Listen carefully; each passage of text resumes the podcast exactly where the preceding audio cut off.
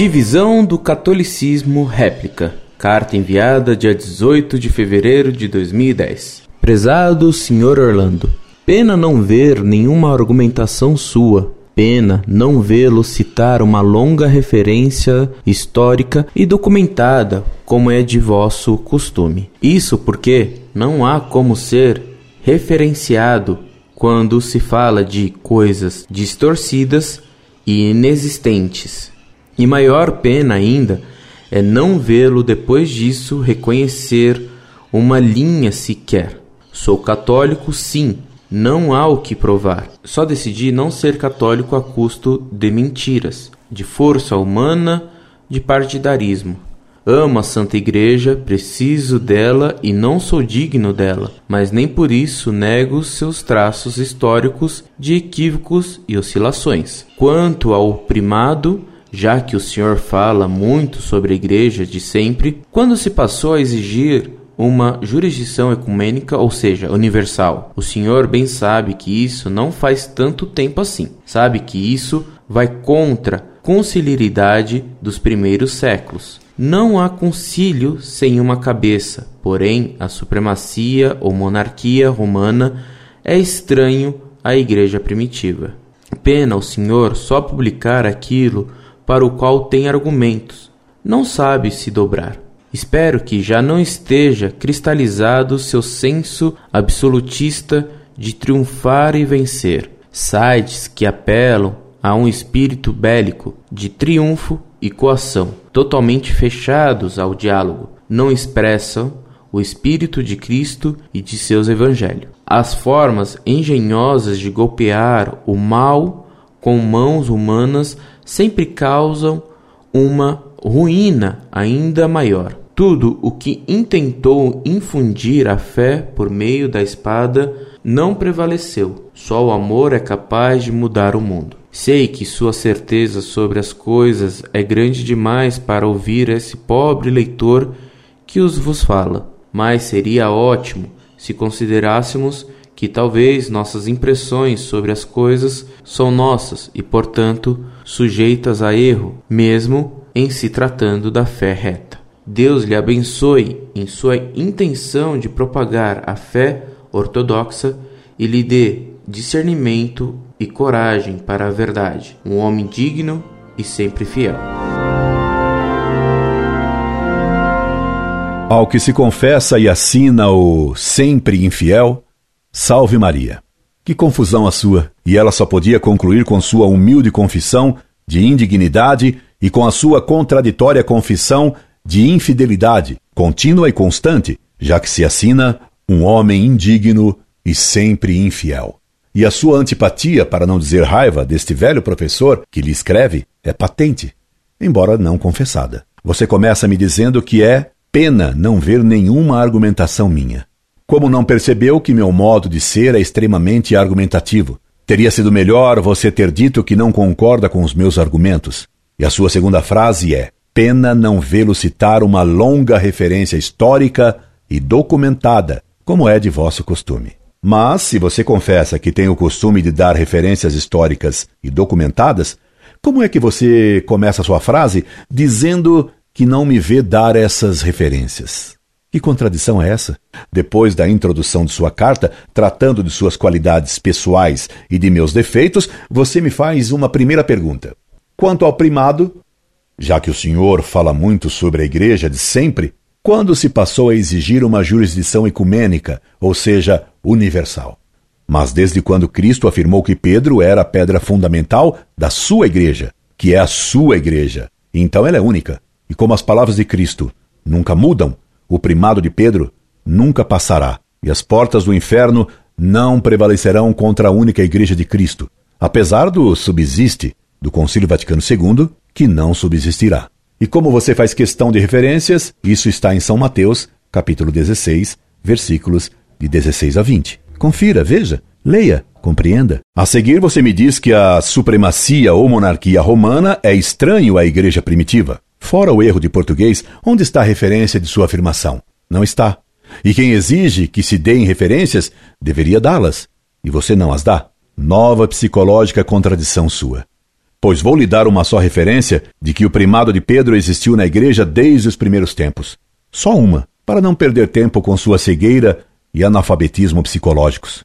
São Clemente Romano, sucessor de São Pedro como Papa, interveio na igreja em Corinto, que se encontrava em perigo de cisma com a igreja. São Clemente, o Papa, escreve para a igreja de Corinto, que também era apostólica. Estas coisas, amados, escrevemos não só para vos admoestar sobre as vossas responsabilidades. São Clemente Romano, primeira epístola aos Coríntios. E Tertuliano, por volta do ano 200, descreve em numerosos escritos a atividade de Pedro e Paulo no primeiro desenvolvimento da igreja em Roma, como quando diz que Pedro ordenou a Clemente como seu sucessor em Roma. Pois esta é a maneira pela qual as igrejas apostólicas transmitem seus registros. Como a igreja de Esmirna, que registra que Policarpo foi estabelecido lá por João, assim como a igreja de Roma, que tem Clemente sendo ordenado da mesma forma por Pedro. Tertuliano, The Prescription Against Heretics, capítulo 32. Tertuliano proclama a dignidade da Sé romana, declarando ser Roma guardiã da verdade, a detentora da verdadeira doutrina e da sagrada escritura. Ela é aquela cuja autoridade define a Sagrada Escritura, além de ser provedora da disciplina para que a doutrina da Igreja não seja contestada. Uma vez, portanto, que estejas próximo à Itália, tens Roma, da qual veio mesmo às nossas mãos a própria autoridade dos próprios apóstolos. Quão feliz é esta igreja, onde os apóstolos proclamaram toda a sua doutrina, assim como o seu sangue, onde Pedro sofreu uma paixão parecida como a de seu Senhor onde Paulo ganhou sua coroa numa morte como a de João Batista, onde o apóstolo João foi pela primeira vez mergulhado sem se ferir em óleo fervente e então enviado à sua ilha exílio. Veja o que ela aprendeu, o que ela ensina, que amizade ela tem tido mesmo com nossas igrejas na África. Apenas a um Deus e Senhor ela reconhece, o Criador do universo, e Cristo Jesus, nascido da Virgem Maria, o Filho de Deus, o Criador, e a ressurreição da carne. A lei e os profetas, ela une em um só volume, junto com os escritos dos evangelistas e dos apóstolos, de onde ela bebe a sua fé. Ela sela isso com a água do batismo, adorna-se com o Espírito Santo, se alimenta da Eucaristia, se regozija com o martírio, e contra tal disciplina assim mantida, ela não admite contradição. Tertuliano The Prescription Against Heretics, capítulo 32. New Advent, História da Igreja Católica, Idade Antiga, La Iglesia en el Mundo Greco-Romano, Bach, página 118. Ficou contente? Creio que não. Depois de me fazer uma pergunta, você volta ao seu tema psicologicamente obsessivo, meus defeitos pessoais. Pois me diz, pena o senhor só publicar aquilo para o qual tem argumentos não sabe se dobrar. E quereria você que eu escrevesse sobre o que eu não tenho argumentos? E depois não foi você quem me atacou antes dizendo que não vê nenhuma argumentação no que escrevo? Afinal, só escrevo quando tenho argumentação ou não tenho nenhuma argumentação quando escrevo. Decida-se. Meu caro, temo que você deva fazer um longo estágio psicológico, ou um longo curso de lógica, ou de redação. E você me aponta um defeito que Cristo elogia, o de não saber me dobrar, pois você me diz: O Senhor não sabe se dobrar. Muito obrigado. Isso não sei mesmo. Só me dobro diante de Deus e da verdade. Eu sou tão fielmente teimoso, pois aprendi com Cristo, elogiando São João, que fostes ver no deserto um caniço agitado pelo vento? Mateus capítulo 11, versículo 7. Referência. Graças a Deus não sou como caniço que se dobra aos ventinhos de qualquer boato ou sofisma. Meu caro, certa vez um comunista no pátio da Faculdade de Direito do Largo de São Francisco, em 1963, discutindo comigo, dizia-me o contrário do que você me critica. Acusava-me aquele comunista de que eu, como católico, tinha espinha mole, pois me dobrava diante da hóstia e de tantas coisas. Que ele, comunista, pelo contrário, tinha espinha dorsal, firme, dura, que não se dobrava. Ao que lhe respondi que então ele era ótimo para ser montado. Afinal, você me dá um argumento. Viva um argumento. Vamos poder discutir racionalmente. E veja qual é o seu argumento. Sites que apelam a um espírito bélico, de triunfo e coação, totalmente fechados ao diálogo, não expressam o espírito de Cristo e de seu evangelho. Sim, confesso, sou totalmente fechado ao diálogo, E sabe por quê? Por três razões. Primeira, porque sou discípulo de Cristo que nunca mandou os seus discípulos dialogarem, mas e depois e ensinai a todas as gentes. Referência, Mateus, capítulo 28, versículo 19. Será que você poderia me dar a referência na qual Cristo disse: Ide e dialogai? Não a encontrei no Novo Testamento. Não a encontrei na Bíblia. Será que ela só existe na sua Bíblia? Dê-me a sua referência, por favor. Você não vai me dar, porque ela não existe. Segunda razão pelo qual não aceito o famoso diálogo é porque não sou discípulo do gnóstico Platão. Terceira razão pelo qual repilo o diálogo moderno é porque o diálogo moderno é relativista e dialético, portanto, delenda est diálogos hegelianos. E caminhando para o grande finale romântico de sua carta, você maldiz a espada e fala do amor. Tudo o que intentou infundir a fé por meio da espada não prevaleceu. Só o amor é capaz de mudar o mundo. Que lindo! Você andou ouvindo o padre Fábio de Mello?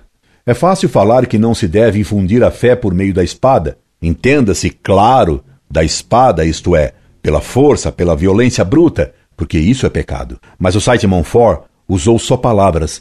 Nunca usei a espada que ganhei no Cepor, de São Paulo. Ela ficou, minha espada de oficial, encostada numa parede de meu escritório. Enferrujou.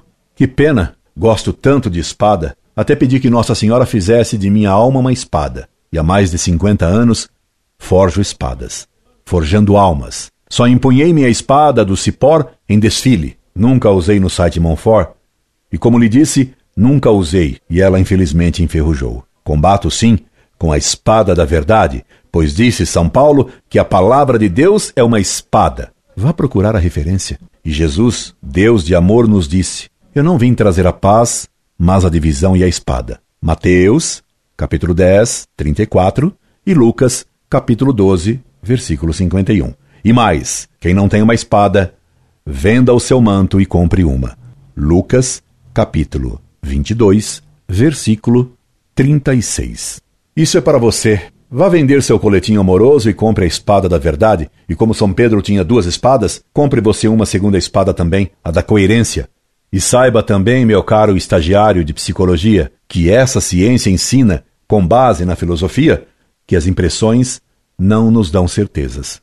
Só a posse clara da verdade ou da evidência nos dão certezas. Por fim, como deixar de agradecer sua prece para que Deus me dê discernimento e coragem para a verdade e que me mantenha a intenção de propagar a fé ortodoxa. Sempre pedi a Deus que me desse a graça de combater fiel e lealmente pela Igreja Católica, fonte de toda a verdade e de toda a certeza, e que nessa fé e nessa certeza me faça viver e morrer. E nesta fé eu quero viver e morrer, poetou François Villon em sua famosa balada. E é o mesmo que lhe desejo, meu caro, que Deus o perdoe e o faça sempre fiel e lógico. Incorde Jesus Semper, Orlando Fedeli.